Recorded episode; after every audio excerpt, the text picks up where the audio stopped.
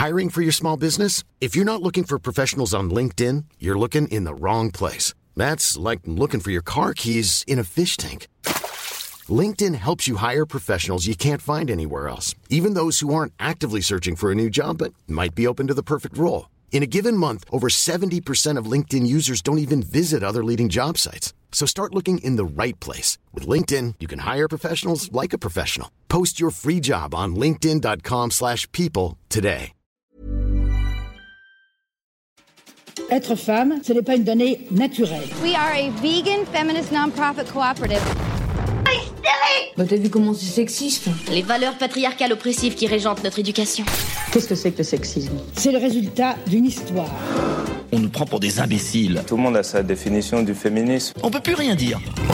Qu'est-ce que ça veut dire? Salut, c'est Marine Pétroline, des Chroniques du sexisme ordinaire, le podcast qui débusque le sexisme dans les moindres recoins. Sexisme, féminisme, genre, virilité, transidentité, vous êtes perdus?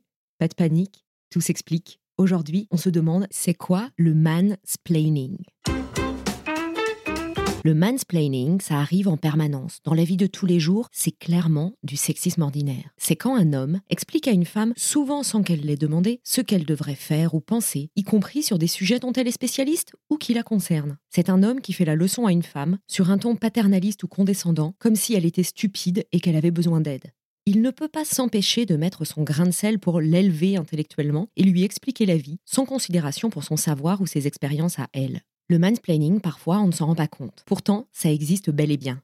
Olivia Siapa, elle, s'en est rendue compte. Olivia Siapa est une femme trans. Elle a fait sa transition à 41 ans. Donc pendant 41 ans, elle a vécu comme un homme, puis elle est, aux yeux du monde, devenue une femme. Et là, les hommes se sont mis à lui expliquer la vie. Dans une vidéo avec Noémie Delattre, elle raconte cette découverte du mansplaining et elle dit qu'en 41 ans, jamais une seule fois un homme ne lui avait parlé comme ça.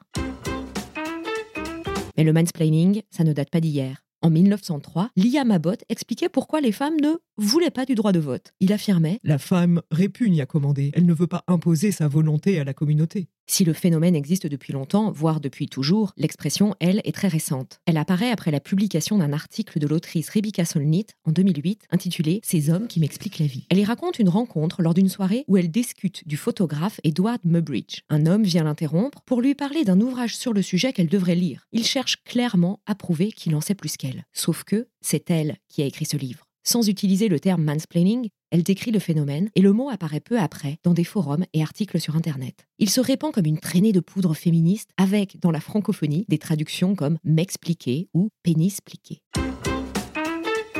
En 2019, une femme a demandé sur Twitter des témoignages de mansplaining. Voilà quelques réponses qu'elle a obtenues. Un mec m'a expliqué que les douleurs de l'accouchement étaient essentiellement psychologiques. Un collègue de maths m'a expliqué ce qu'était là un langage de programmation. Je suis informaticienne. Mon prof de SVT soutenait que toutes les règles durent 5 jours et reviennent tous les 28 jours. Quand j'ai dit que c'était pas vrai pour toutes les femmes, il n'a rien voulu savoir. Un mec m'a poussé en disant Laisse, j'ai un diplôme de secouriste, alors que j'aidais quelqu'un qui saignait du nez et que je suis médecin. Un mec m'a expliqué que le mansplaining n'existe pas. Expliquer quelque chose à quelqu'un, c'est faire comprendre ou faire connaître une idée, un concept. C'est parfois bienvenu quand c'est nécessaire et solliciter. Par contre, remettre en cause la parole et les compétences des femmes, ça renforce des rapports de domination. C'est oppressant pour tout le monde. Alors messieurs, quelques conseils pour arrêter de m'expliquer. 1. Demandez-vous, est-ce que mon propos est vraiment plus légitime que celui de mon interlocutrice? Est-ce qu'elle n'en saurait pas plus que moi? En particulier si on parle d'un sujet qui concerne avant tout les femmes. Les règles, la grossesse, le harcèlement de rue, les luttes féministes. 2. N'interrompez pas une personne, que ce soit une femme ou un homme d'ailleurs. C'est une question de savoir-vivre. Cette tendance masculine à couper la parole s'appelle le mansterrupting. 3. Ne donnez pas votre avis si on ne vous l'a pas demandé et écoutez ce que les autres ont à vous dire. Mansplaining, mansterrupting, faites aussi attention au manspreading, la tendance masculine à prendre toute la place, notamment dans les transports en commun. En fait, ces trois concepts recouvrent un même problème, la tendance des hommes à s'approprier l'espace physique et sonore. Partagez la place disponible, faites moins de bruit, le monde n'en sera que plus agréable à vivre.